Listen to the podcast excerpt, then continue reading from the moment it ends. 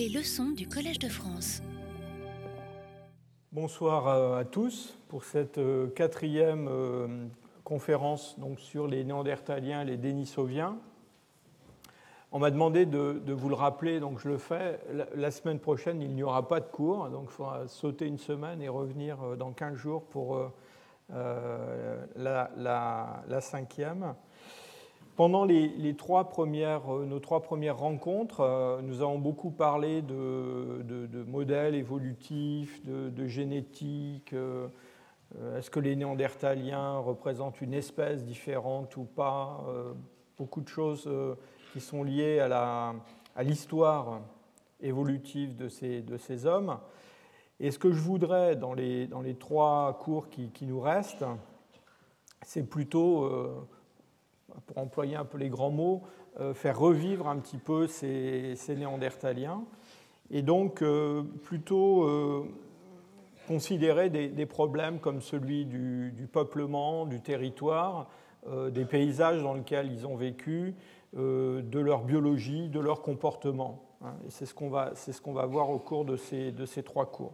Alors je vais commencer par une espèce de géographie des néandertaliens et euh, quand on parle de géographie, eh bien évidemment, on parle de cartes. Donc euh, préparez-vous à voir beaucoup de cartes ce soir. J'espère que ce ne sera pas trop euh, fastidieux.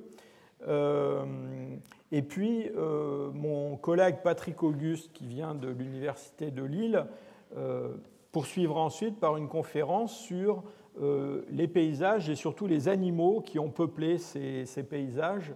Et donc, va animer ces cartes avec des êtres, des êtres vivants qui ne sont pas les néandertaliens, mais les animaux qui les ont entourés et qu'ils ont euh, exploités.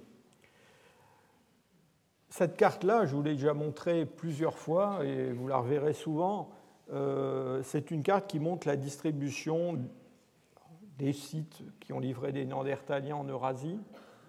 Et je vous ai souvent euh, dit que, en fait, cette carte, c'est une carte un peu trompeuse parce qu'en fait c'était un palimpseste de cartes de différentes périodes qui étaient superposées euh, les unes aux autres, et que dans le détail, évidemment, euh, il n'y avait eu aucun moment du passé euh, où toute cette région ombrée avait été simultanément peuplée par des groupes néandertaliens. Et en fait, c'est ce problème-là que je voudrais examiner avec vous euh, ce soir. En quelque sorte, on va, on va, euh, on va déconstruire cette, cette, carte. Et ce que j'espère vous montrer, euh, c'est deux choses. C'est d'abord que ce peuplement néandertalien, c'est un peuplement discontinu. Il est discontinu dans le temps, il est discontinu dans l'espace. Et puis aussi ce monde, ce territoire des néandertaliens, eh bien, c'est un monde qui est euh, en fait un monde assez, euh, assez vide. Hein. Et quand on regarde une carte comme ça et qu'on considère que c'est la zone de peuplement néandertalienne, évidemment, l'image qui, qui vient tout de suite à l'esprit, c'est l'image d'une carte géographique moderne avec un, pays, avec des habitants qui sont euh, répartis un petit peu partout. Et évidemment, le monde pléistocène, le monde des Néandertaliens, c'est un monde qui n'a rien à voir avec celui-là, c'est un monde euh, très vide. Alors, discontinuité dans le temps, euh, vous rappelez qu'au euh, milieu du Pléistocène moyen, on a cette fameuse révolution du Pléistocène moyen qui va modifier assez profondément le rythme d'alternance entre période froide et période tempérée, dite interglaciaire avec un rythme au cours, disons, des 6 euh, ou 700 derniers mille ans, qui est un rythme à peu près de 100 euh, 000 ans pour ces cycles glaciaires, interglaciaires, et puis surtout euh, un changement aussi dans l'amplitude de ces cycles, avec des épisodes froids qui ne sont pas très longs, mais qui sont très intenses, et puis aussi quelques périodes très clémentes, en, particulier le stade isotopique 11 et puis surtout le stade isotopique 5e, qui sont des stades qui, euh, à bien des égards, euh, ressemblent un petit peu aux conditions que l'on connaît euh, actuellement. Et même pour le 5e, qui a représenter des conditions encore plus chaudes que notre interglaciaire d'aujourd'hui. Alors probablement à cause de, ces, de ce, changement assez radical des cycles climatiques dans les moyennes latitudes, euh, les généticiens nous disent qu'aux alentours, euh, bien, vous voyez, euh, on est vers 500, millions, 500 000 ans, 600 000 ans, on a une diminution de la taille de la population effective chez les Néandertaliens.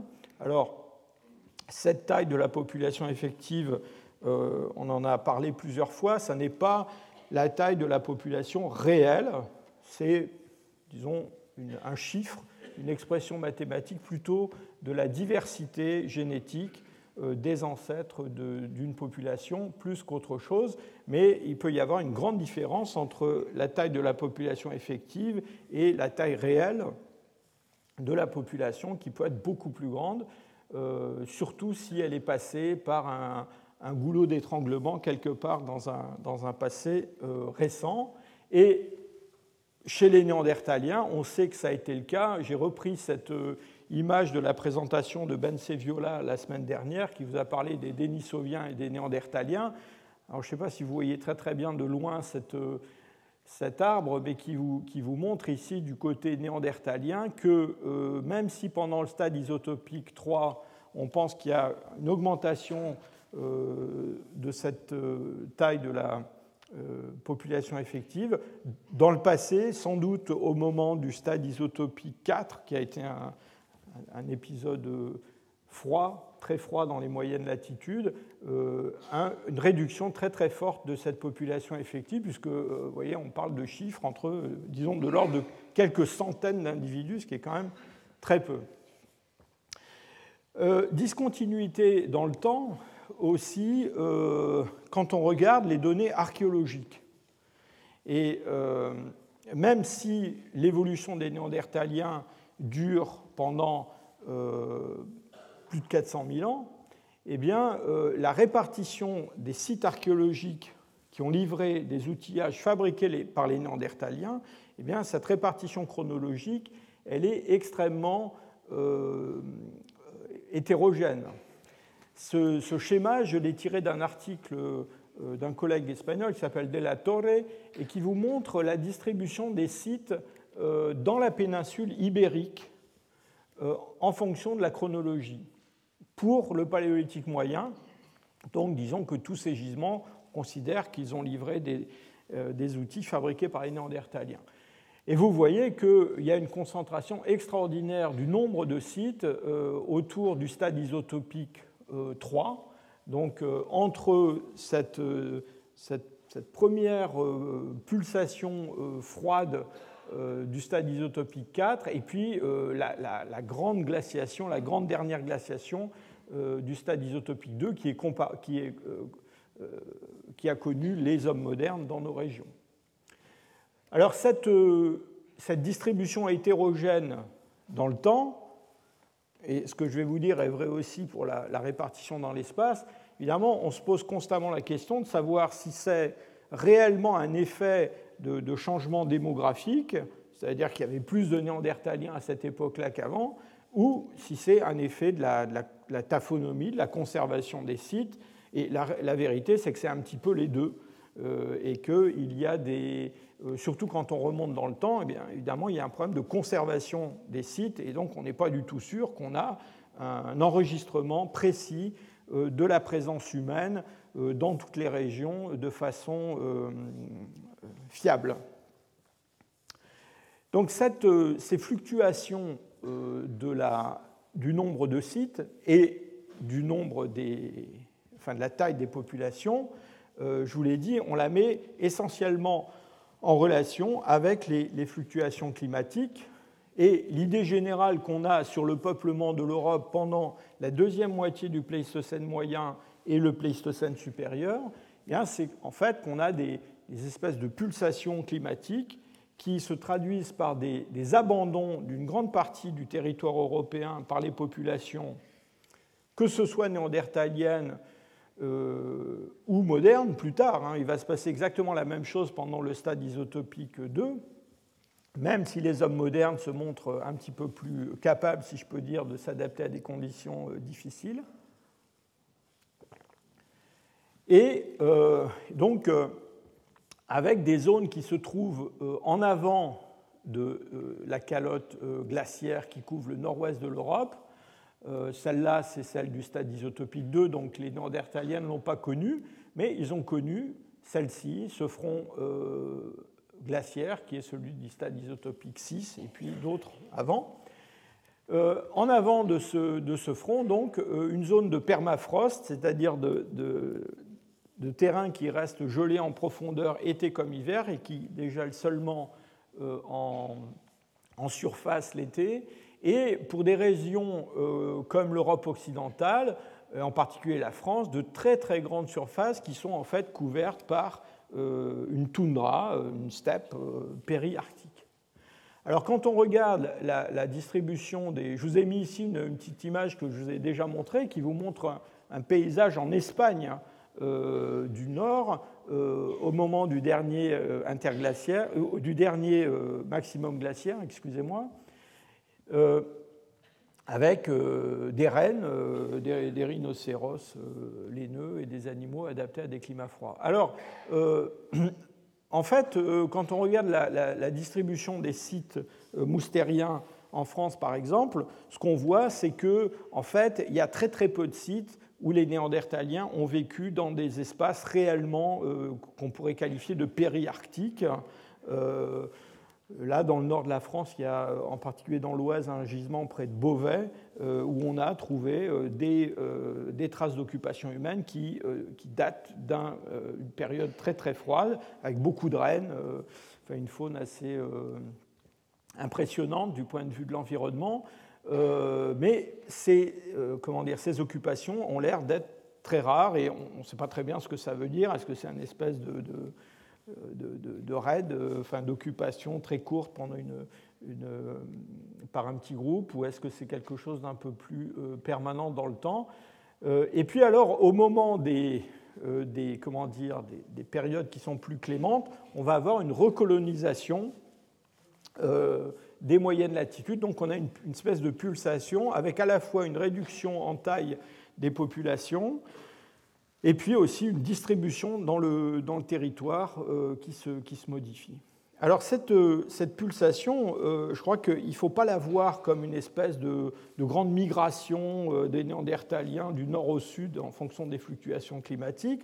En fait, on a plutôt l'impression que c'est de l'extinction locale de certaines populations et puis de la survie d'autres populations dans d'autres régions qui, plus tard, vont se, se développer, ce qui d'ailleurs explique le, euh, le peu de variabilité génétique de ces, de ces néandertaliens à la fin de leur, leur, histoire. Mais par exemple, quand on regarde euh, les, comment dire, les, les, relations entre les industries lithiques euh, moustériennes du nord de la France et du sud de la France, eh bien, on ne voit pas un effet de, de migration ou de recolonisation par les mêmes populations en fonction des, euh, fluctuations climatiques, l'impression qu'on a, c'est tout simplement que quand les conditions deviennent mauvaises, bah, simplement les hommes qui vivent dans ces régions-là ne survivent pas, mais ils survivent euh, ailleurs.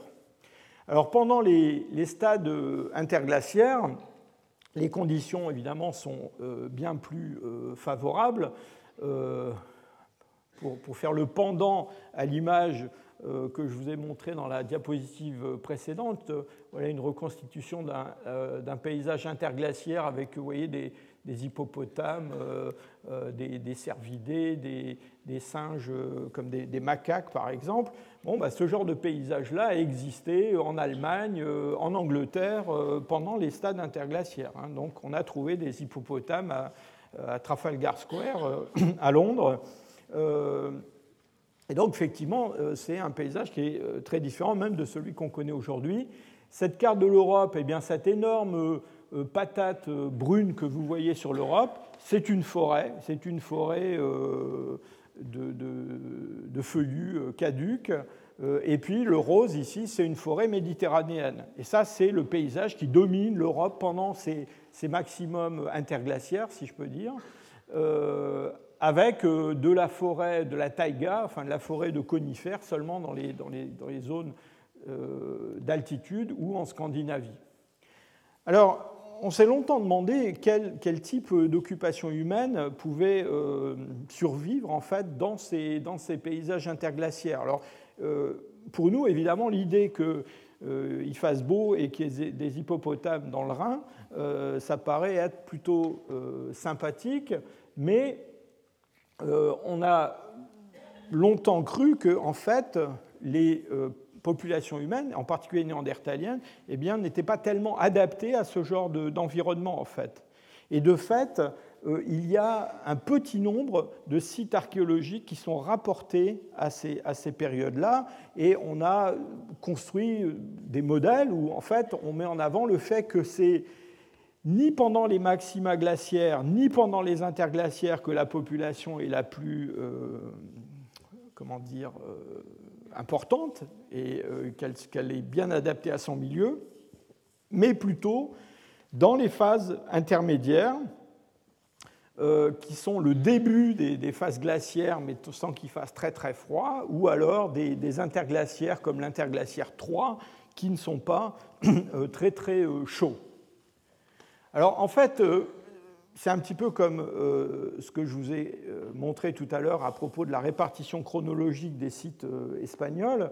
il y a là-dedans des facteurs taphonomiques, des facteurs de conservation et il semble quand même que, euh, indépendamment de la, taille des populations et de la quantité de, euh, sites, euh, enfin d'habitats humains, eh bien, la conservation des sites pendant les, interglaciaires pose problème.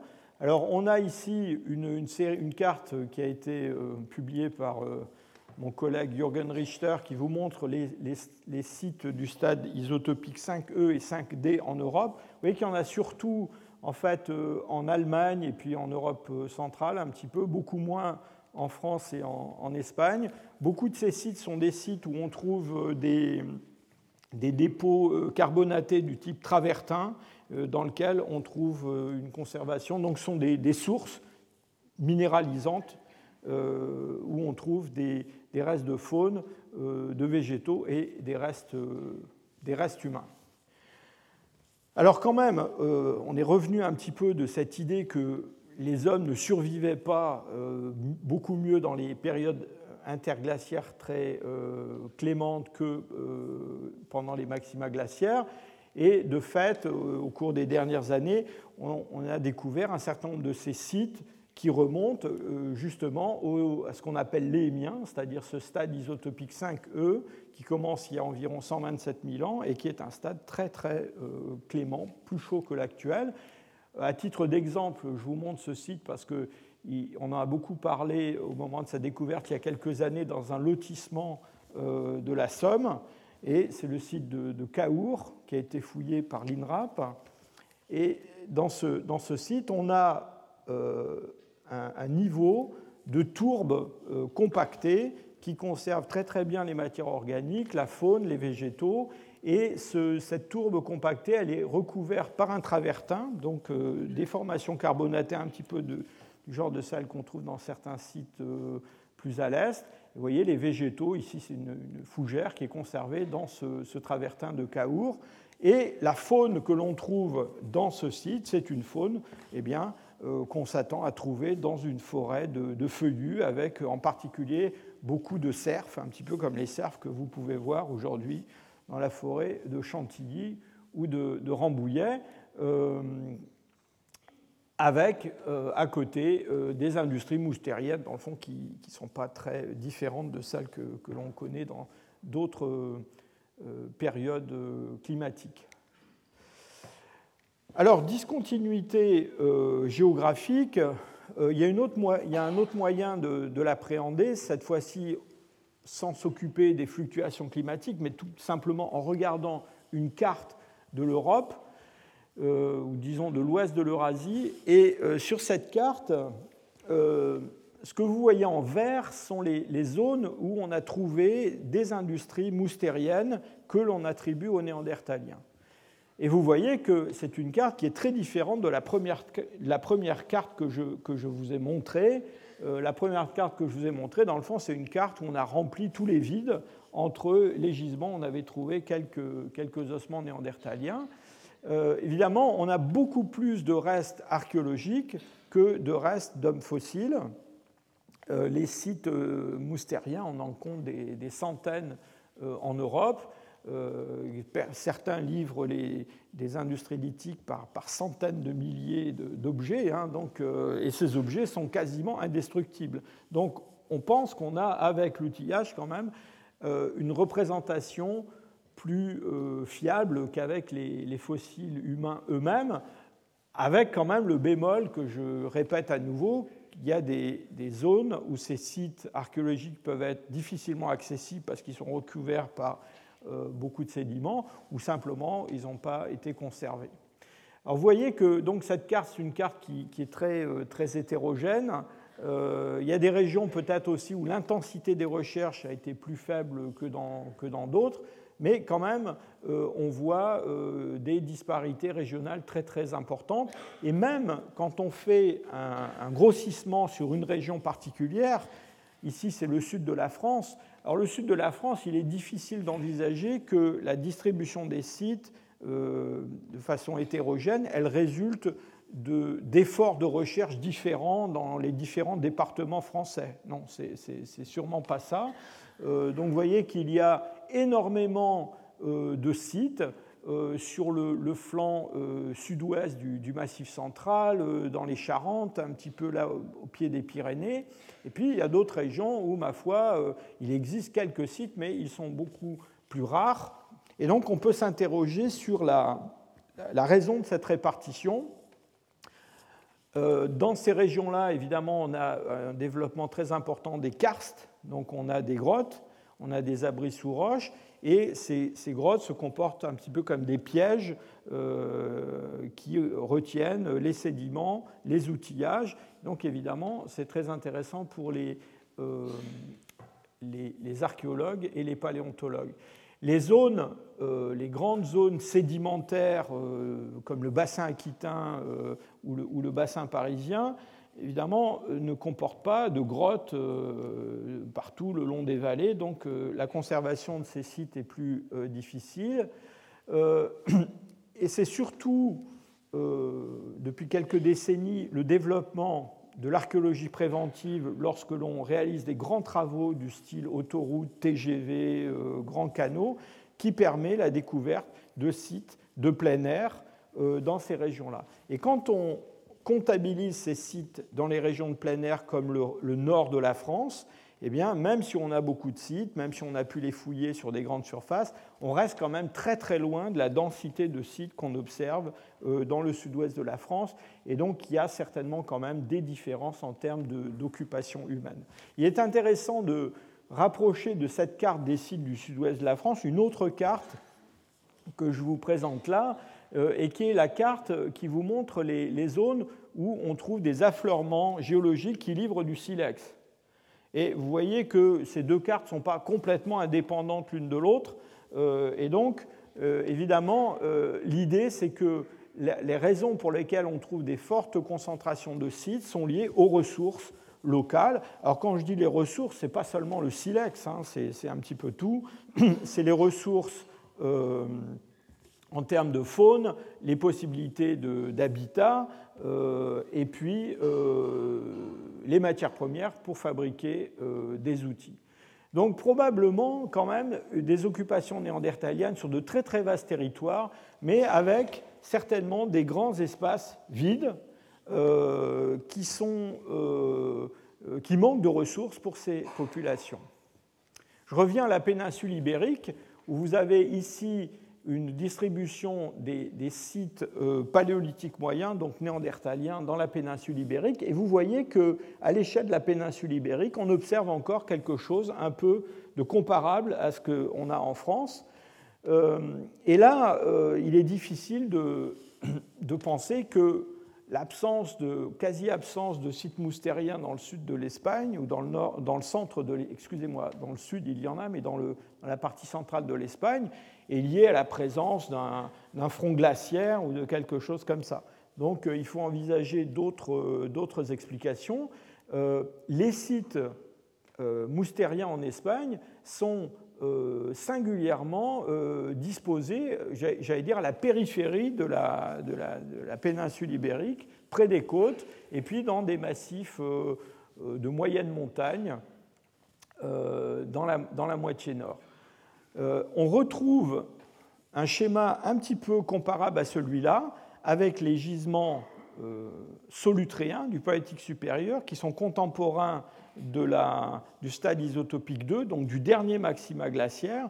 Et l'interprétation que l'on fait généralement de cette, disposition, de cette distribution des sites, c'est que pendant les phases euh, ou à tendance froide, qui sont aussi des, des phases à tendance aride, eh bien, euh, les zones très continentales euh, et un peu plus sèches, avec des ressources en eau plus limitées, eh bien, sont peut-être pas si favorables que ça euh, à la présence humaine. Alors, présence ou absence humaine, on a vu que ça dépendait du climat, on a vu que ça dépendait de la géographie et des, des, ressources, des ressources en matière première, en faune. Vous allez voir qu'il y a un autre euh, paramètre qu'il faut prendre en compte, c'est la géographie elle-même et les changements de la géographie au cours de ces cycles glaciaires. Et euh, il y a, encore une fois, quand on, fait un agrandissement de cette carte de distribution générale des Néandertaliens, on voit des trous qui sont tout à fait remarquables. Alors des trous qui sont des trous euh, dans, la, carte, qui sont aussi des, des trous dans la chronologie. Et un de ces trous les plus remarquables, eh bien, c'est celui des îles britanniques, dans lesquelles on a trouvé euh, des industries lithiques assez euh, abondantes, assez riches, pendant une bonne partie du Pléistocène euh, moyen. Et puis, aux alentours de 180 000, tout d'un coup, on trouve de moins en moins de sites, et puis on n'en trouve même plus du tout. Et pendant à peu près 100 000 ans, on va avoir une absence totale des hommes euh, dans, euh, les îles britanniques, enfin en Angleterre. Et donc c'est quelque chose qui a suscité énormément de, discussions, d'interprétations. Euh, il, faut, il, faut, quand même se rappeler que l'Angleterre, ça a été une des patries de la préhistoire au XIXe siècle. Donc là encore, il est difficile d'imaginer que c'est l'absence de recherche qui explique cette, cette absence humaine. Et euh, en gros, euh, cette absence humaine, elle se, elle se, elle se, développe, enfin, elle se signale euh, pendant le stade isotopique 6, donc qui est une glaciation assez importante, assez longue, et de façon remarquable pendant l'interglaciaire qui suit, qui est donc l'interglaciaire 5E, vous savez, cet épisode où on a des éléphants et des, rhinocéros dans le Rhin. Alors qu'est-ce qui s'est passé? Eh bien, ce qui s'est passé, c'est essentiellement qu'on a l'établissement euh, de la Manche euh, pendant le Pléistocène moyen, et cet établissement de la Manche se fait d'une façon euh, assez catastrophique, on va dire. On a, il y a environ 450 000 ans, un front glaciaire, un de ces fronts glaciaires du Pléistocène moyen, moyen qui se développe sur le nord des îles britanniques et le nord-ouest de l'Europe. Et à l'emplacement actuel du sud de la mer du Nord, on a un énorme lac glaciaire euh, qui euh, se, développe euh, au pied de ce front glaciaire. Et ça, c'est quelque chose qui est tout à fait habituel quand on a des masses glaciaires très importantes en milieu continental. généralement, il y a tout un système de lacs et de, fleuves qui se développent au pied de ce front glaciaire. Et donc ce, lac énorme euh, va grossir parce qu'il est alimenté à la fois par la Tamise, qui se déverse à l'époque donc vers le nord, et aussi eh bien, par euh, les fleuves qui viennent euh, du continent, et en particulier le Rhin. Et donc on a un, développement constant de ce lac. Et il y a un petit peu moins de 450 000 ans, eh bien, l'espèce de ride de craie qui se trouve à l'emplacement du Pas-de-Calais, hein, entre Douvres et, Calais euh, aujourd'hui, eh bien, cette ride euh, qui était un petit peu plus haute que le niveau de la mer actuel va se rompre sous la pression de ce, de ce lac, et ce lac va se déverser dans la Manche d'une façon absolument catastrophique. Hein. Les chiffres qui ont été donnés pour la vidange de ce lac sont des, chiffres absolument extraordinaires, puisque on pense qu'en quelques semaines, il y a eu un flot d'eau euh, venant du nord, représentant à peu près une centaine de fois le débit actuel du Mississippi. Je ne sais pas si ça vous dit quelque chose, mais c'est une quantité d'eau absolument euh, faramineuse. Et des géologues anglais, en examinant le fond euh, de la Manche avec des, sonars à haute résolution, il y a quelques années, ont reconnu les traces de cette, vidange cataclysmique de la Manche euh, en fait, non seulement il y a eu une de ces vidanges avec des, figures euh, géomorphologiques qui sont tout à fait caractéristiques de ce genre de, cataclysme, euh, mais il s'en est produit une deuxième à la veille du stade isotopique 6. Et donc on a deux vidanges comme ça, l'une après l'autre, qui sont tout à fait violentes. Alors à l'issue de la première de ces vidanges, le cours de la Tamise va être détourné et va euh, se déverser vers le sud, euh, donc dans ce qui est aujourd'hui euh, la Manche. Et à cette époque, le Rhin continue, dans le fond, à alimenter ce lac au pied des glaciers dans la mer du Nord. Et donc il va y avoir une deuxième catastrophe, il y a un peu plus de 180 000 ans, et une deuxième vidange qui, cette fois-ci, va ouvrir complètement le Pas-de-Calais et la Manche. Et donc, euh, euh, ce qui va se passer au stade isotopique 6, eh c'est qu'on a un isolement déjà effectif des îles britanniques à cause de la présence de la Manche. On a une glaciation euh, qui se produit. Et cette glaciation, comme ailleurs d'ailleurs, va aboutir à, un amenuisement des populations humaines qui va être complètement effectif pendant le stade isotopique 6. Donc on va voir, on va trouver personne dans les îles britanniques à cette époque-là. Et quand l'interglaciaire va se, va se présenter, qui est normalement le moment où il y a une recolonisation du milieu à partir du sud, eh bien, patatrac, euh, on a une deuxième catastrophe de ce type-là qui se produit. Et donc les hommes, et d'ailleurs pas seulement les hommes, certains autres mammifères, eh bien, n'ont pas recolonisé euh, les îles britanniques pendant le, le stade isotopique 5. Par exemple, il n'y a pas de chevaux fossiles pendant cette, cette période-là. Et voilà, euh, à l'issue de tous ces bouleversements, euh, à quoi ressemble le paysage de l'Europe occidentale euh, à la veille du dernier maximum glaciaire, avec cette fois-ci et la Tamise et le Rhin qui se déversent vers l'ouest. Donc il y a des parties du territoire européen qui sont réellement inaccessibles pendant des périodes très longues, puisque là on parle d'une centaine de milliers d'années. Euh, on a d'autres exemples de ce type-là. Je ne veux pas euh, abuser de votre, patience, mais euh, vous savez par exemple que les îles méditerranéennes n'ont été peuplées par l'homme qu'assez récemment. Mais quand même, il est assez troublant de voir que certaines régions, certaines de ces îles, comme par exemple la Sicile, qui est une île qui géographiquement est extrêmement proche de la, pointe de la botte italienne, eh bien, la Sicile n'a jamais livré aucun site moustérien néandertalien. On pense qu'il n'y a jamais eu de néandertalien en Sicile, ce qui est assez troublant. Euh, euh, malgré le, fait que la distance, encore une fois, c'est une distance euh, très très courte, kilométrique. Alors c'est vrai que la, vous connaissez l'histoire de Caribe et Silla, hein, donc ce n'est pas une traversée qui est de tout repos, même, euh, même aujourd'hui, avec un, bon bateau. Euh, mais on a euh, donc un abandon par les hommes, enfin plutôt une non-colonisation par les hommes de cette très grande île qui se trouve entre l'Afrique et l'Europe, malgré sa, sa, proximité de l'Italie. Alors c'est très intéressant parce que dans toutes ces îles méditerranéennes, pendant le Pléistocène, on a le développement de faune euh, tout à fait bizarres, qui sont des faunes insulaires. On en avait parlé l'année dernière à propos de Flores et du, fameux Homo floresiensis. Euh, mais on a dans le Pléistocène moyen de Sicile euh, des petits éléphants nains comme ça qui, se, qui, mènent une, vie bien heureuse. et à côté d'eux des rongeurs ou d'autres animaux qui habituellement sont petits, qui deviennent beaucoup plus gros. donc on a ce phénomène dans de nombreuses îles méditerranéennes, Malte, la Sardaigne, la Corse, la Crète, les îles de la mer Égée. Mais encore une fois, en Sicile, ce qui est tout à fait étonnant, c'est la proximité du, continent.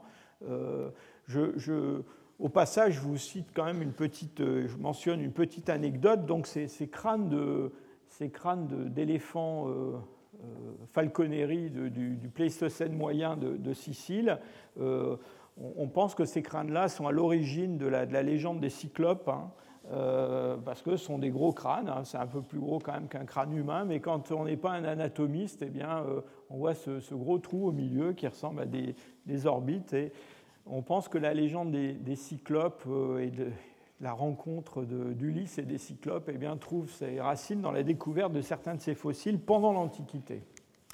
Alors, un autre milieu qui est un milieu difficilement accessible, c'est le milieu alpin.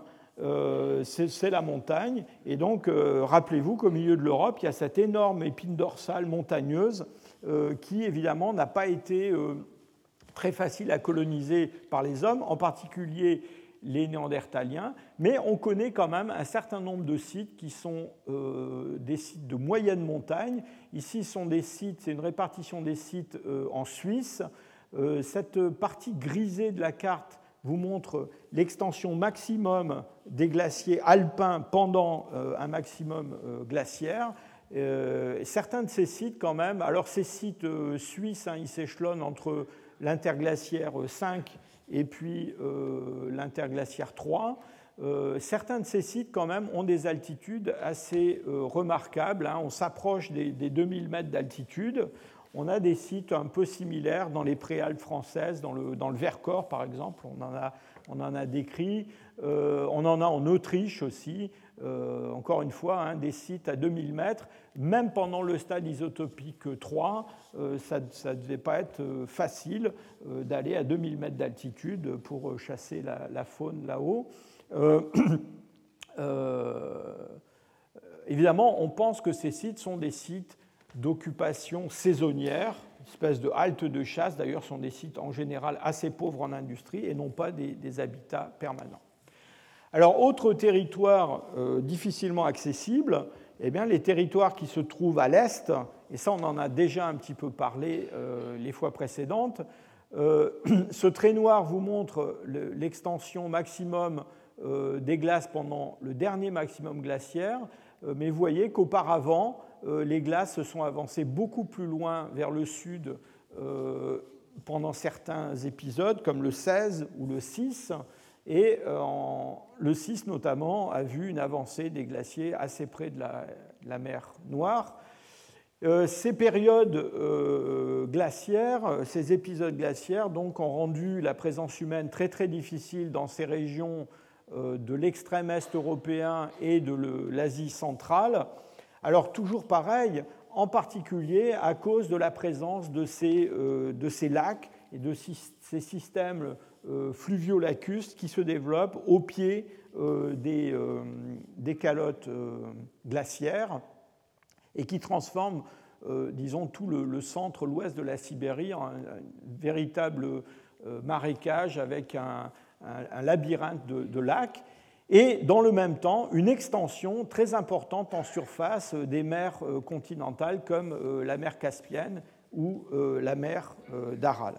Alors on sait néanmoins que les Néandertaliens ont pu passer vers l'est jusque dans l'Altaï, probablement à l'occasion du dernier interglaciaire, peut-être pas pendant le, 5E qui est le pic interglaciaire, parce que cette région-là a été couverte par une, taïga euh, euh, très dense, très très, très, très épaisse, mais peut-être pendant une de ces périodes de transition entre euh, phase froides et phases plus clémentes.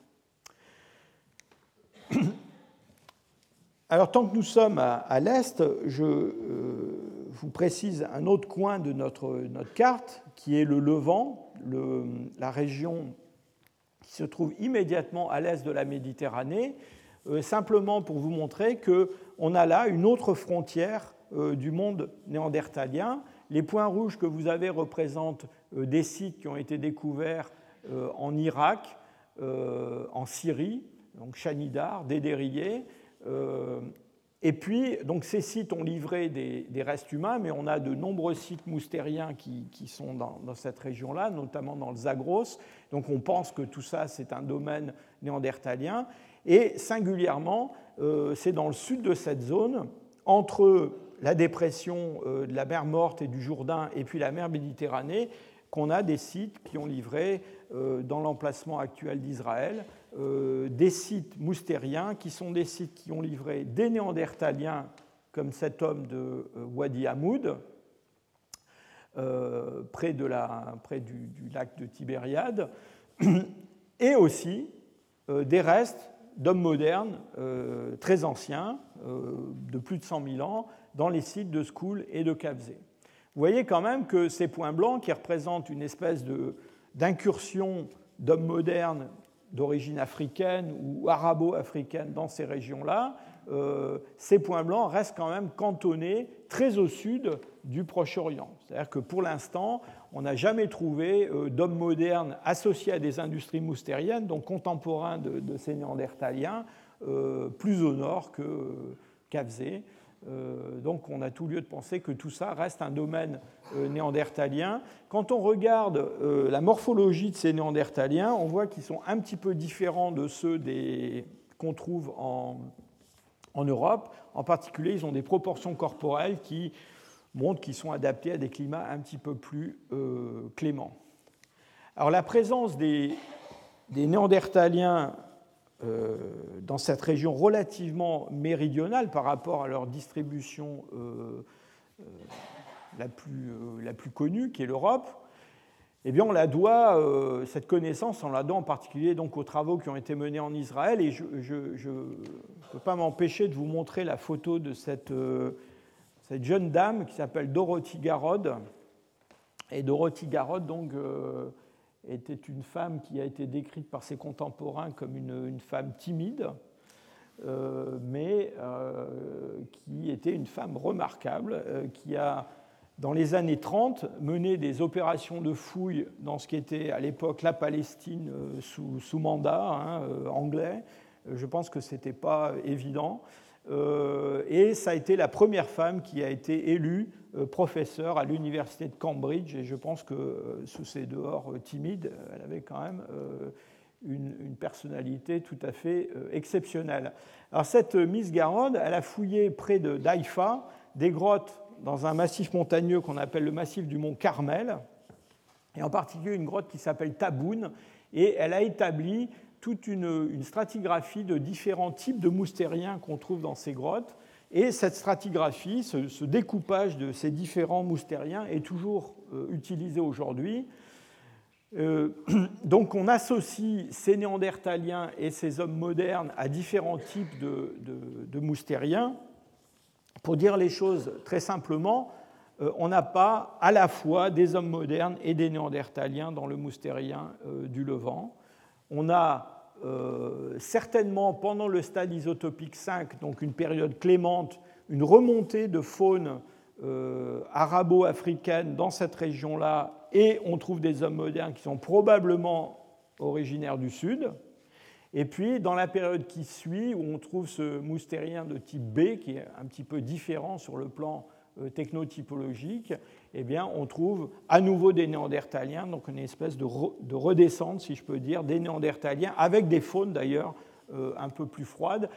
Euh, on se pose la question de savoir si pendant le stade isotopique 6, donc un stade froid précédent, on n'a pas déjà eu une, arrivée de néandertaliens avec un, fossile dont la datation euh, prête à beaucoup de discussions, qui est la femme de Taboun, dite Taboun C1, euh, et euh, qui, a été daté euh, peut-être au-delà de 170 000 ans, mais pour certains, c'est une sépulture beaucoup plus récente qui est intrusive dans les, niveaux de moustérien de type Taboun C.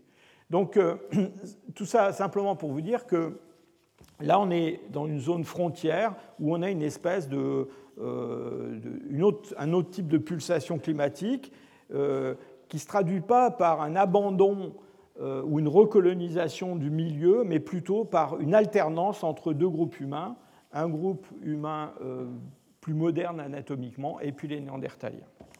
Alors une des questions qui se pose une fois qu'on a fait ce, tour euh, des, euh, comment dire, des, différentes régions avec les difficultés de peuplement, c'est de savoir si on a en fait une population néandertalienne euh, ou si on peut reconnaître des, des, divisions, alors soit sur le plan anatomique, soit sur le plan génétique. Euh, certains de, mes collègues ont fait des, tentatives en particulier de modéliser les données euh, mitochondriales qu'on a euh, sur les néandertaliens pour identifier des néandertaliens orientaux et puis en Europe des néandertaliens plutôt des régions de moyenne latitude qui seraient différents des néandertaliens méditerranéens. je dois dire que cette division convainc assez peu. Pourquoi? Eh bien Parce que si on regarde l'arbre des lignées mitochondriales que l'on connaît chez des, néandertaliens euh, récents, on voit qu'il y a un groupement euh, tout à fait remarquable des néandertaliens d'Europe occidentale.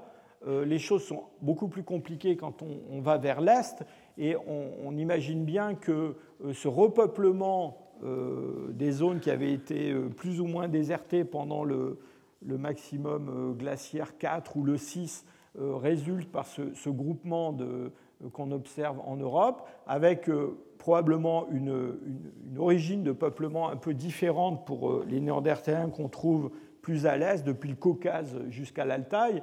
Mais par contre, à l'intérieur des Néandertaliens européens, il semble quand même très difficile de séparer des Néandertaliens du nord et du sud. Pourquoi? Eh Bien Parce que vous voyez qu'ici, dans ces, ces regroupements, euh, on a des, regroupements de, néandertaliens euh, trouvés en Allemagne, comme Feldhofer, avec des néandertaliens euh, qui viennent de Croatie. et donc, on ne voit pas très très bien une structure nord-sud là-dedans. Ce qui d'ailleurs, encore une fois, est plutôt cohérent avec cette idée qu'on a une, pulsation du peuplement liée à la, à la, comment dire, au climat. Alors pour finir, je voudrais vous parler d'un dernier point qui est celui, alors là on se rapproche de plus en plus, si je peux dire, euh, point de vue échelle, euh, ce qui est celui de la taille des territoires des Néandertaliens. Dans le fond, ces Néandertaliens euh, qui vivaient en Europe, quel genre de territoire est-ce qu'ils exploitaient Alors on a, a employé, on a essayé différentes méthodes hein, pour pour reconstituer ces territoires. Et c'est très important cette idée de territoire parce que derrière l'idée de territoire, il y a euh, il y a une idée de, démographie, bien sûr, parce qu'on peut ensuite assigner à ces territoires des populations, enfin des, groupes d'une taille déterminée. Alors, ce qui a été le plus utilisé, il y, en a, il y a une littérature très abondante là-dessus, eh bien, ce sont les, matières premières qu'on trouve dans les gisements archéologiques, les silex qui ont été taillés. Et donc, euh, vous voyez que pour un site, ici, il s'agit d'un site du Massif central, eh bien on peut compter euh, le nombre d'objets euh, trouvés dans le gisement venant d'une certaine source, et on peut regarder la distance de cette source. Et ça, ça nous donne une idée de la taille du territoire, en tout cas du territoire d'approvisionnement. Alors c'est une histoire assez compliquée parce que si vous imaginez un groupe de néandertaliens qui se déplace euh, d'un point à un autre au cours d'un cycle saisonnier, par exemple, ces néandertaliens ils vont emporter avec eux quelques outils euh, vers leur nouvelle localisation. Et puis, euh, ils vont en produire des nouveaux, ils vont en perdre, et puis ça va continuer. Et en fait, quand on modélise ça, on se rend compte que, en fait, au bout d'un certain nombre de semaines, ils vont plus avoir aucun outil de leur point de départ. Hein. Et donc peut-être que ce qu'on trouve dans un site en fait est un petit peu biaisé par ce, processus-là. Il y a, d'autres, effets qui sont euh, à l'œuvre qui rendent la, chose un peu compliquée. Mais enfin, on arrive quand même toujours à peu près à des, tailles de territoire un peu comparables. Euh, ça sont ces sites du, Massif central ou de l'Ardèche. Euh, on a une, disons, une sphère de, circulation qui est, allez, on va dire, de l'ordre de 80 km, 100 km, quelque chose comme ça, à l'intérieur de laquelle on a l'impression que se fait l'approvisionnement en matières premières et la circulation peut-être entre euh, différents euh, sites. Voilà un autre exemple dans le, dans le Pays basque espagnol. Ça, c'est le golfe de Biscaye avec encore une fois, quand vous regardez l'échelle de cette carte, euh, des circulations euh, qui sont à peu près euh, du même ordre de grandeur. Alors certains vont plus loin, vous voyez qu'ici dans cette étude, on a vraiment essayé de regarder entre différents gisements en prenant en compte non seulement les matières premières, mais aussi le type d'objet qu'on trouve dans ces, ces sites, quel pouvait être un cycle annuel de circulation d'un groupe néandertalien. Encore une fois, euh, le, problème de ces, matières premières, c'est que si on a un déplacement qui est un déplacement qui n'est pas, qui n'est pas euh, cyclique, mais euh, qui peut être longitudinal, par exemple, eh bien, on n'a aucune chance de le mettre en évidence. Donc il est probable que les déplacements à grande distance ne sont pas rendus visibles par ce genre de, de méthode.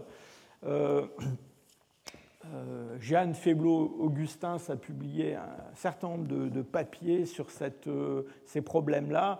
Euh, en, revisitant ces modèles plusieurs fois, on, arrive toujours à des chiffres du même ordre. habituellement, une zone de circulation d'à peu près une centaine de kilomètres, qui est, vous le verrez quand on parlera des hommes modernes l'année prochaine, quand même beaucoup plus faible quand on euh, considère les, matières premières exotiques dans les sites archéologiques euh, que dans les sites archéologiques euh, attribués aux hommes modernes. Et cela parce que les hommes modernes, à, à, ces zones de circulation, ces sphères de subsistance, ajoutent probablement des réseaux d'échanges avec des groupes adjacents qui font apparaître des objets tout à fait exotiques dans leur, dans leur environnement.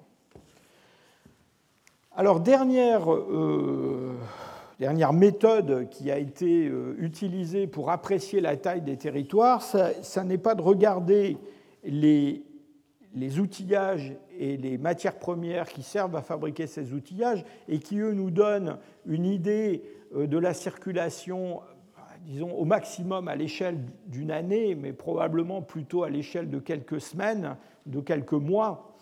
Alors on a essayé de se rendre compte à l'échelle de la vie d'un néandertalien euh, de voir si on pouvait reconstituer sa, mobilité.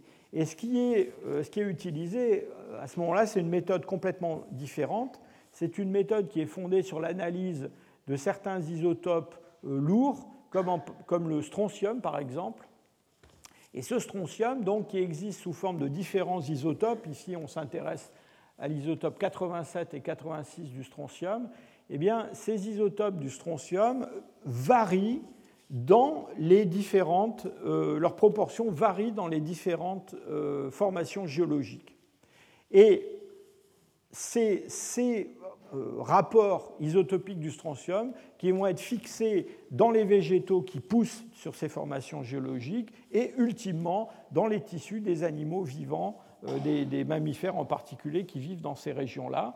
Et donc on peut aller regarder dans des tissus dentaires en particulier les rapports isotopiques du strontium et essayer de se faire une idée de l'endroit où l'individu euh, qui est étudié a vécu, euh, en tout cas au moment où cette dent s'est développée. D'accord? Alors je vous montre un, travail qui est en cours, qui n'est pas complètement terminé, mais qui qui est en cours de réalisation euh, par Christine Vernat en particulier, et puis d'autres collègues de mon laboratoire, sur des sites qui se trouvent, euh, des sites anéandertaliens qui se trouvent dans la vallée de la Meuse, euh, en Belgique. Alors cette, carte-là, c'est la carte de la Belgique, je ne sais pas si vous l'avez reconnue immédiatement, mais donc on est plutôt dans l'est de la Belgique, sur la vallée de la Meuse. Et sur la vallée de la Meuse, on a des sites qui sont dans des, formations carbonatées, euh, dans lesquelles on a trouvé euh, toute une série d'industries, enfin de, niveaux moustériens et de restes humains. Et je voudrais simplement rapidement vous montrer deux études, une qui porte sur un, enfant qui vient de la grotte d'Angis, qui est des premiers néandertaliens qui a été découvert au XIXe siècle, et puis un, fossile de la grotte de Skladina. Alors, en gros, l'idée, c'est de, de regarder dans les différentes dents d'un individu quelles sont les valeurs de ce rapport isotopique entre ces deux isotopes du, du strontium. Et on peut comparer ces valeurs à ce que l'on observe dans différentes formations géologiques dans l'environnement du site. Donc ce que vous avez ici en bas, G1, G2, G3, G4, donc ces différents domaines de variation, ça correspond à des formations euh, géologiques. Et euh, G1, c'est la formation géologique euh, dans laquelle vit cet enfant dans GIS2. Et vous voyez que bon, le pauvre est mort alors qu'il avait à peine 3 ans. Donc il n'a pas eu beaucoup de chance d'aller se promener ailleurs que dans cette vallée de la Meuse où il a grandi en étant euh, bébé et très jeune enfant. Et on a des valeurs isotopiques qui correspondent euh, à la formation euh, géologique locale. Et donc vous voyez, on peut ensuite tracer un espèce de cercle de, mobilité pour cet individu-là dans cette formation géologique qui livre ce rapport isotopique. Alors un autre exemple qui est plus intéressant, c'est celui de Skladina. Alors là, on a un enfant qui est mort à un âge plus avancé.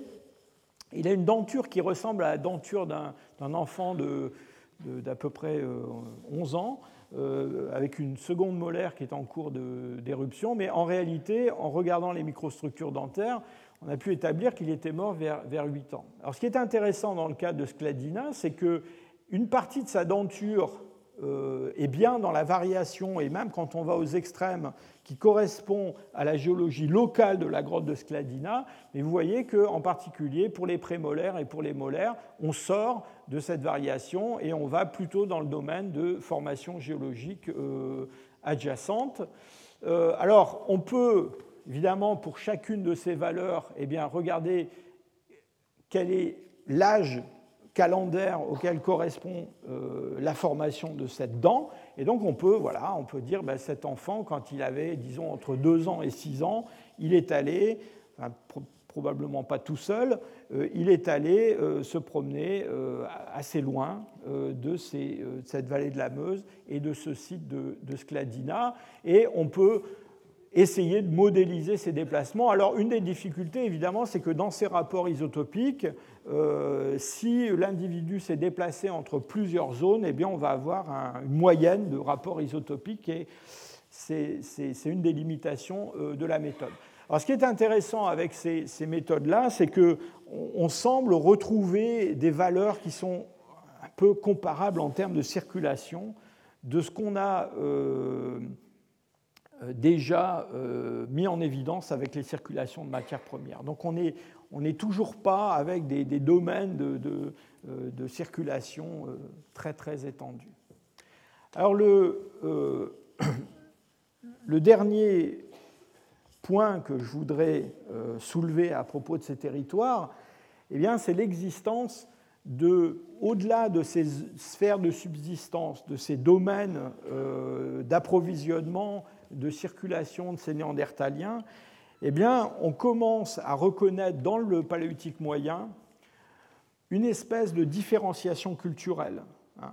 C'est-à-dire qu'en particulier en Europe, on reconnaît euh, des grands domaines géographiques. Vous voyez, c'est des domaines qui sont à l'échelle de à peu près euh, la moitié de la France ou, de l'Allemagne ou une partie de l'Allemagne, dans lesquels on trouve des assemblages lithiques. Alors, évidemment, je n'ai pas le temps de rentrer dans le détail de tous ces assemblages. Ici, je vous présente simplement euh, deux ou trois assemblages de l'extrême fin du paléolithique moyen.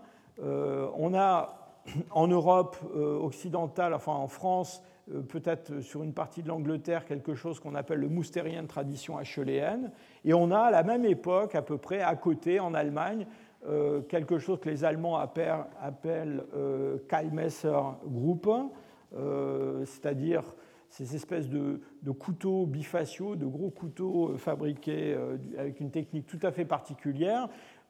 on a l'impression quand même que euh, ces, différenciations technologiques correspondent vraiment à des traditions culturelles. Et donc ça, ça implique quand même une chose, ça implique qu'au-delà de la taille de ces petits territoires de 80-100 km, eh bien, il y a quand même des réseaux à une échelle, disons, de 500, 800, peut-être 1000 km, il y a des réseaux euh, d'échanges, alors peut-être d'échanges de, euh, comment dire, de, partenaires pour la reproduction, d'échanges d'individus entre les groupes, qui maintiennent euh, la, comment dire, l'intégrité de ces ensembles culturels. Alors certains sont intéressés d'un point de vue tout à fait particulier à ces, à ces ensembles culturelle, à cette différenciation culturelle, en combinant ce qu'on savait sur la taille des domaines, euh, des sphères de subsistance des groupes euh, néandertaliens, avec l'étendue de ces, euh, ces, divisions culturelles. Et pour finir, je vous montre cette, cette étude qui a été menée par un collègue qui s'appelle Jürgen Richter de Cologne. Alors, Richter, ce qu'il a fait, il a, évalué à peu près la surface. Alors c'est un petit peu à la louche évidemment parce que ça ne prend pas en compte ces, disparités d'occupation que j'ai mentionnées au début de mon exposé. Mais il a pris la surface que représentait à peu près le moustérien de tradition acheuléenne, ou le, alors lui, il n'appelle pas le, le, le Kyle Messer Group, euh, Messer Group, il l'appelle euh, Mikoquien, mais c'est la même chose. Et donc, la question qui s'est posée, c'est dans un, dans un domaine géographique comme ça, combien de cercles de 80 km ou 50 km ou 100 km est-ce que je peux caser? Et si on compte, si on fait une, hypothèse sur, la taille, sur le nombre d'individus qui, peuvent exister dans un groupe élémentaire exploitant ce domaine, alors ça peut être un groupe, ici il a pris 25, ça peut être euh, peut-être 30, ça peut être, c'est certainement pas 500 et c'est certainement pas 10, hein, donc c'est quelque chose qui vous donne simplement un ordre de grandeur.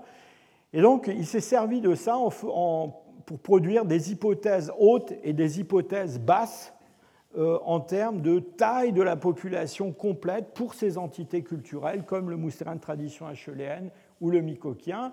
Vous voyez dans ce tableau, il arrive à des chiffres qui sont quand même euh, assez euh, impressionnant, euh, puisque, dans le fond, pour le moustérien de tradition HLN, alors je vous rappelle que c'est quelque chose qui couvre une bonne partie de la France, hein, plus de la moitié, eh bien, des tailles de population qui se chiffrent en quelques centaines d'individus.